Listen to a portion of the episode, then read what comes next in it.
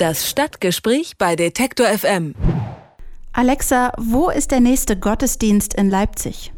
Ich konnte Gottesdienst nicht finden, aber ich arbeite daran, mehr über Geschäfte in deiner Nähe zu lernen. Noch haben Alexa, Siri und Co. noch einen begrenzten Überblick über die Terminkalender der weit über 1000 Kirchen in Deutschland. Das soll sich aber zeitnah verbessern. Die Evangelische Kirche im Rheinland hat im März ein Pilotprojekt gestartet, in dem Informationen zur Kirche, Adressen, Gottesdienstzeiten oder auch Informationen zur Taufe oder kirchlichen Hochzeiten über Sprachassistenten zugänglich gemacht werden sollen. Wie weit Alexas Engagement für die Kirche vielleicht mal gehen könnte und ob es zum Beispiel auch denkbar wäre, dass Sprachassistenten in Zukunft sogar das Tischgebet sprechen? Das frage ich Ralf Peter Reimann, Internetbeauftragter der Evangelischen Kirche im Rheinland. Hallo, Herr Reimann. Guten Tag. Sie haben ja nun im März äh, das Pilotprojekt begonnen, um die Kirche auf Sprachassistenten auch präsenter zu machen. An was genau arbeiten Sie da? Ich habe ja gerade schon so einen Vorschlag gemacht. Bessere Adressen, Gottesdienstzeiten. Was ist Ihr Ziel? Unser Ziel ist, Kirche auffindbarer zu machen. Ähm, früher dachte man, wer Kirche, wer etwas von Kirche will, der findet Kirche und der kann sonst zum Schaukasten gehen und nachgucken, wann der nächste Gottesdienst stattfindet. Oder es gibt ja sogar Kanzelabkündigungen. Bloß diese Zeiten sind vorbei, wenn Menschen Kirche suchen die sie eben nicht von vorne bis hinten kennen, dann ist der erste Weg das Handy.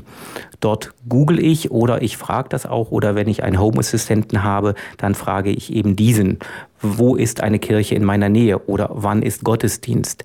Das klappt sehr gut, wenn ich eine Restaurantreservierung machen möchte, um eben zu gucken, ich möchte mit meiner Familie essen gehen. Warum sollte das nicht auch bei Kirche gehen? Das geht zurzeit noch nicht, aber das wollen wir verändern und verbessern. Dass ich eben fragen kann, wann ist Gottesdienst in meiner Nähe und eine Antwort bekomme. Das klappt ja jetzt äh, augenscheinlich noch nicht so ganz. Wo sind Sie denn jetzt äh, seit März in den letzten drei, vier Monaten angekommen? Hat Alexa schon was dazugelernt oder noch nicht? Wir sind jetzt gerade dabei, Alexa anzulernen. Wir haben Daten gesammelt, die haben wir dann über unseren Dienstleister entsprechend verarbeitet und sind nun dabei, diese an Alexa, aber auch an andere Suchdienste wie Google, wie Siri oder auch das örtliche weiterzugeben. Uns geht es eben nicht nur um Sprachsuche, sondern auch um Suche allgemein, dass ich eben dort die Antworten schnell und zuverlässig finde. Das ist schon ein gewisser Aufwand, denn Kirchen haben zum Beispiel nicht immer eine Postanschrift. Wie finde ich dann diese Daten? Das ist etwas, wir haben auch keine zentrale Datenbank aller Kirchengebäude. Wir wissen, wie viele Kirchen wir im Rheinland haben, aber haben nicht alle Geodaten dieser Kirchen. Und das dauerte etwas, bis wir diese Daten eben erstmal gesammelt haben und jetzt sind wir dabei, diese Daten weiterzugeben. Und es ist natürlich für uns noch etwas, was wir weiter lernen müssen. Wenn ich eben in einem Massagesalon bin, dann weiß ich, meine Dienstleistung ist eben eine Rückenmassage. Oder wenn ich irgendwie in einem Kosmetikstudio bin, dann habe, biete ich eine Gesichtsbehandlung an. Oder ein Friseur bietet als Dienstleistung einen Haarschnitt an. Wir müssten überlegen, welche Dienstleistungen bieten wir an welchen Standorten an. Was ist die Dienstleistung einer Kirche? Das kann man natürlich relativ einfach sagen, was in Kirchen passiert. Aber das ist ja etwas, was wir auch nochmal überlegen müssen, wie texten wir das an? Denn dass Taufe eine Dienstleistung ist, das stimmt zwar, wenn ich vom Marketing her denke, aber theologisch ist Taufe natürlich viel mehr. Wie ist denn das äh, digitale Angebot bisher? Also ich habe die App zum Beispiel mir schon mal angeschaut, die es gibt. Inwiefern kann man sich denn im Internet schon irgendwie digital über die Kirche informieren? Also wir haben seit über 20 Jahren auch Webseiten in der evangelischen Kirche im Rheinland, von daher sind wir recht lange schon präsent. Aber was wir auch merken, ist, dass Webseiten nicht mehr so wichtig sind wie früher. Social Media wird wichtiger, aber eben viele Menschen wollen direkt auf den ersten Blick auf ihrem Handy oder ihren Sprachassistenten die Antwort haben. Wenn ich bei einer Suche vielleicht noch Glück habe, wenn ich unter den ersten vier Treffern bin, um dann wahrgenommen zu werden, habe ich beim Sprachassistenten nur einen Schuss frei. Ich muss eben direkt bei der Antwort mit dabei sein. Und dafür müssen wir noch unsere Präsenz entsprechend optimieren. Hm. Der sogenannte Medienbischof Volker Jung aus ihrer Nachbarsgemeinde Hessen-Nassau, der hat das Thema Sprachassistenten ebenfalls aufgegriffen auf dem Kirchentag, der ja gerade erst in Dortmund stattgefunden hat. Und da hat er gesagt, es sei wichtig, dass Alexa auch ein Gebet sprechen kann, wenn man sie dazu auffordert. Sehen Sie das auch so? Also die Frage ist ja, was passiert, wenn Alexa ein Gebet spricht. Alexa ist sicherlich nicht jemand oder eine Person, die selber betet. Aber was Alexa durchaus machen kann, ist zum Beten anleiten. Denn früher habe ich in einem Buch vielleicht nachgesehen, um zu gucken, welches Gebet will ich abends mit meinen Kindern sprechen. Wenn nun Alexa mir den Text liefert, damit ich dann mit meinen Kindern beten kann, ist das vielleicht ein zeitgemäßer Weg, eben Gebete wieder in Kinderzimmer zu bekommen.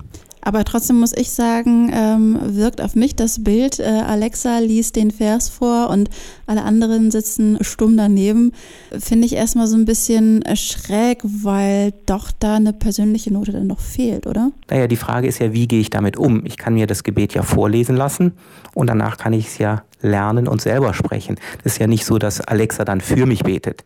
Ähm, die Frage ist, wie bringen wir das in unseren Alltag? Dass ich aber eben Texte, die ich mir früher über Bücher angeeignet habe, nun über Sprachassistenten aneignen kann und die vielleicht der Weg sind, selber sprachfähig zu werden.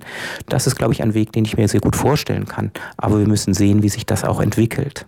Hoffen Sie, dass man über diese neuere Technik, äh, Alexa und Co., vielleicht auch Apps oder Internetauftritte, aber natürlich vor allem die Sprachassistenten auch ein jüngeres Publikum informieren und schließlich für den Gottesdienstbesuch zum Beispiel vielleicht für eine Taufe oder eine kirchliche Hochzeit äh, besser begeistern kann? Also wir wollen ja als Kirche da sein, wo Menschen sind. Und wenn Menschen verstärkt Sprachassistenten nutzen, wäre es sträflich zu sagen, wir wollen dort nicht präsent sein. Von daher ist das für uns ein natürlicher Weg, dahin zu gehen und das dort Informationen anzubieten, wo Menschen sind und die Nutzungsgewohnheiten zu berücksichtigen. Von daher ist es so, dass wir eben diesen Weg dann auch gehen.